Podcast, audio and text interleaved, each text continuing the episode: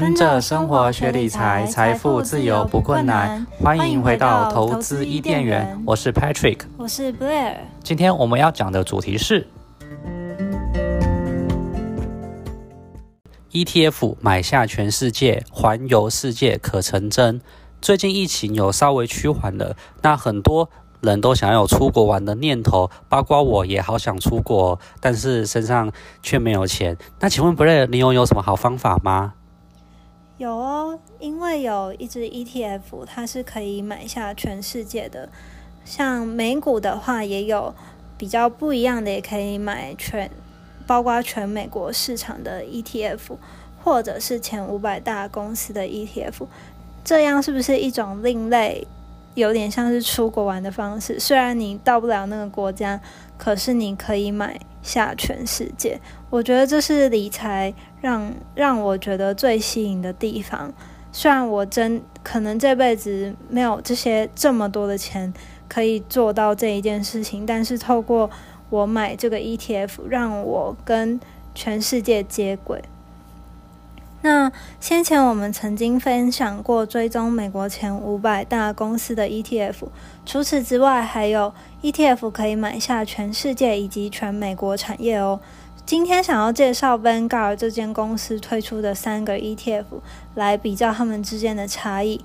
Vanguard 是全球目前第二大的基金管理公司，公司的理念是着重能够让投资人在低价的时候买下他们家的 ETF，所以它的总管理费用是相对比较便宜的。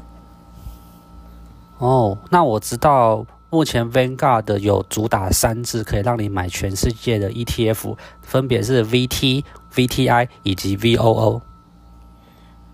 对啊，VT 它的名称叫做全世界股票 ETF，VTI 是美国整体股市的 ETF，那 VOO 主要是追踪标普五百，就是前五百大公司的指数 ETF。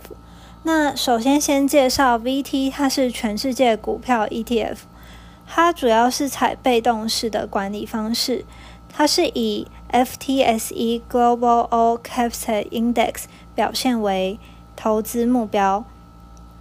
这个指数包含成分股约两千九百股，那它分别分散于四十七个国家的股票。追踪全球大中小型股的公司，这些国家包含已开发国家以及未开发国家。投资区域还是以北美洲为最大宗，是六十趴左右。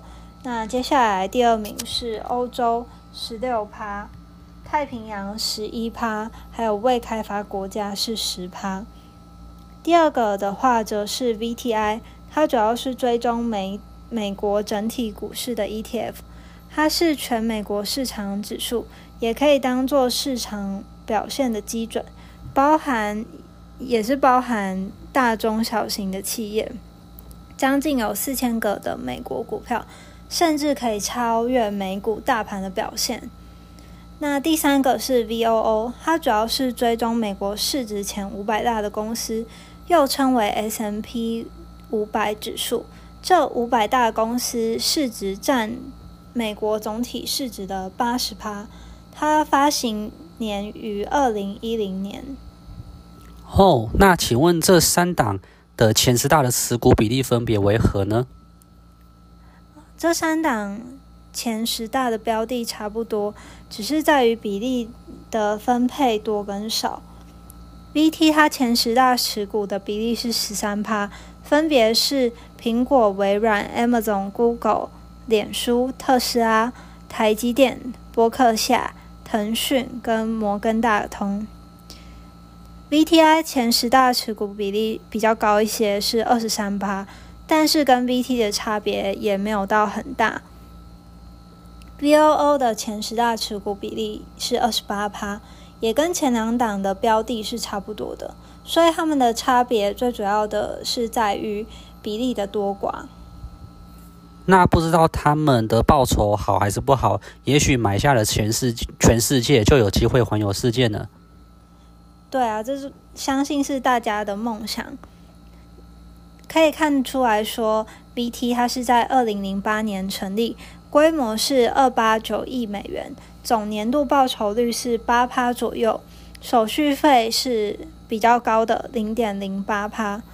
VTI 它则是在二零零一年成立，规模是一点二兆美元，总年度报酬率稍高是八点七趴，手续费还蛮低的，只需要零点零三趴。BOO 应该是大家最熟悉的陌生人吗？嗯，是在二零一零年发行的，规模是七三一五亿美元。总年度报酬是里面最高的十五点七趴，手续费也蛮低的，是零点零三趴。那听完之后，可以归纳出这三档 ETF 最大的不同有两个点。首先，第一个是他们投资标的的不同，因为 VT 是全是投资全世界四十七个国家的股票，VTI 是投资美国四千四千的大中小型公司。那最后 VO 是追踪美国前五百大公司，这是第一个。那第二个是他们之间报酬率的差异，呃，以年度报酬的。的那个多寡来去排序的话，VOO 十五点七趴大于 VTI 的八点七趴，再大于 VT 的八点零五趴。那想请问 b r a y e r 你会推知哪哪一支 ETF 当做是个人长期投资的标的呢？我自己是比较喜欢买下全世界的这支 VT 的 ETF，虽然它的年度报酬大约只有八趴，但是我比较喜欢。分散风险，而且同时又有达到类似环游世界的感觉，就是可以很骄傲的跟别人说：“你知道我有买下一档买下全世界的股票吗？”那听起来真的是蛮厉害的。所以我自己是比较喜欢 VT 这一支 ETF。当初查资料的时候发现，就觉得啊，天哪！我真是井底之蛙，应该要早点。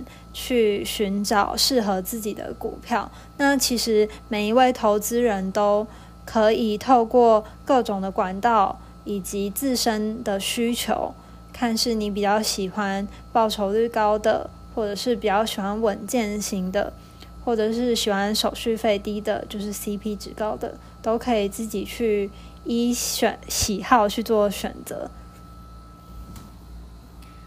我想请问说。